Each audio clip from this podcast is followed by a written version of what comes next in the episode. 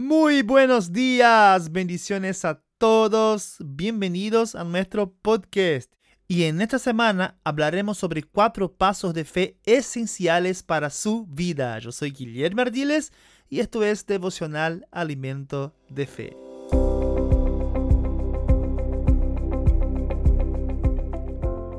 Paso 1. Dígalo.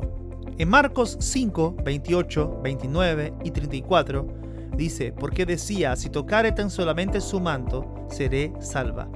Y enseguida la fuente de su sangre se secó, y sintió en el cuerpo que estaba sana de aquel azote.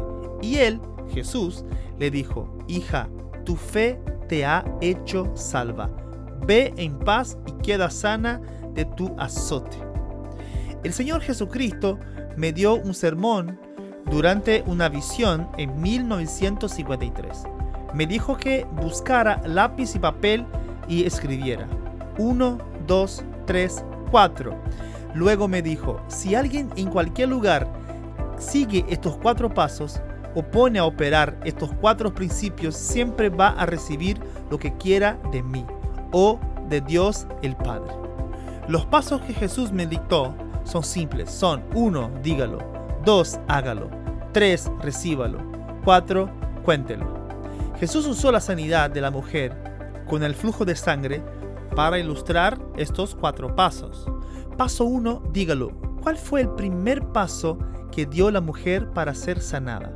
Porque decía, Jesús me dijo, positivo o negativo, de acuerdo con lo que diga el individuo, eso recibirá. Esta mujer pudo hacer una declaración negativa en lugar de una positiva.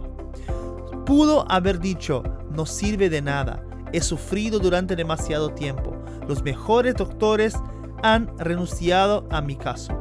De un día para el otro voy a morir. Eso habría sido lo que hubiera recibido. Pero ella hizo una declaración positiva y sucedió. Lo que esta mujer dijo fue su fe hablando.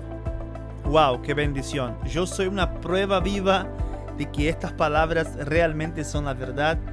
Realmente yo he experimentado aquello que estoy hablando. Lo que dije realmente se hizo verdad en mi vida. Porque la Biblia dice que cuando estamos creyendo con el corazón y hablando con nuestra boca, eso va a suceder porque esta es la palabra de Dios. Y la confesión de hoy es, yo tengo lo que digo, hablo positivamente y recibo en consecuencia. Lo que digo es mi fe hablando y lo que digo me salva. Dios te bendiga y hasta mañana en nuestro podcast. Chao.